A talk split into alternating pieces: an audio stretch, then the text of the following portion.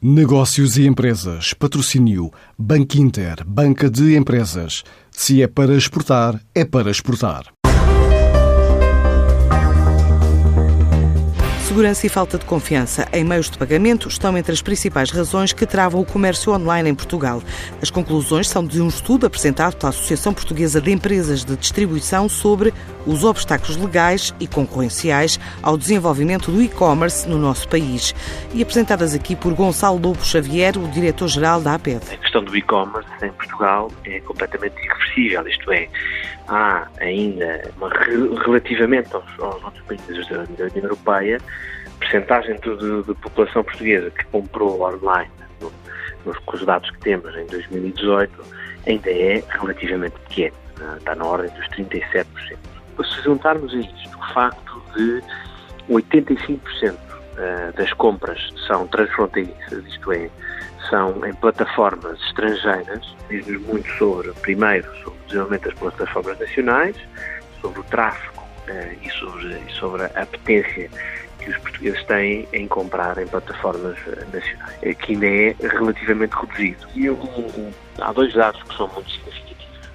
Por um lado, as questões de segurança, do ponto de vista da defesa do consumidor, e tem que sentir que há por trás destes mecanismos entidades que o protegem e que lhe podem dar resposta na, na eventualidade de não ficar inteiramente satisfeito uh, com uh, a experiência de compra. Por outro lado, a questão dos meios de pagamento.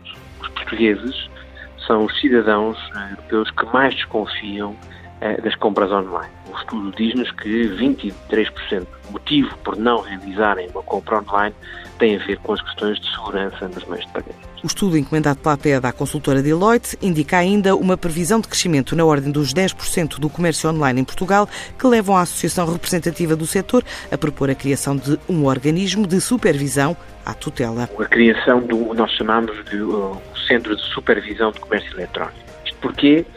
Porque, como é o caso português, em que tem pelo menos seis entidades que estão a regular as compras online.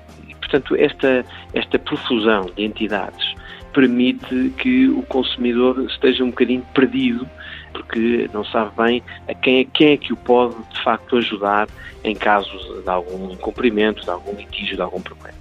E, portanto, a nossa sugestão de, de, criação de um centro de supervisão do comércio eletrónico, um centro único, uma entidade regulatória única que permitisse que o, haja uma única entidade a responder uh, e a regular o, o, o mercado, uh, podia ser, de facto, uma medida muito interessante. Para já, a PED diz disponível para colaborar com o Estado nas propostas para fazer crescer mais o comércio eletrónico, depois do estudo ter identificado barreiras existentes no país a um maior crescimento de vendas realizadas através dos canais digitais.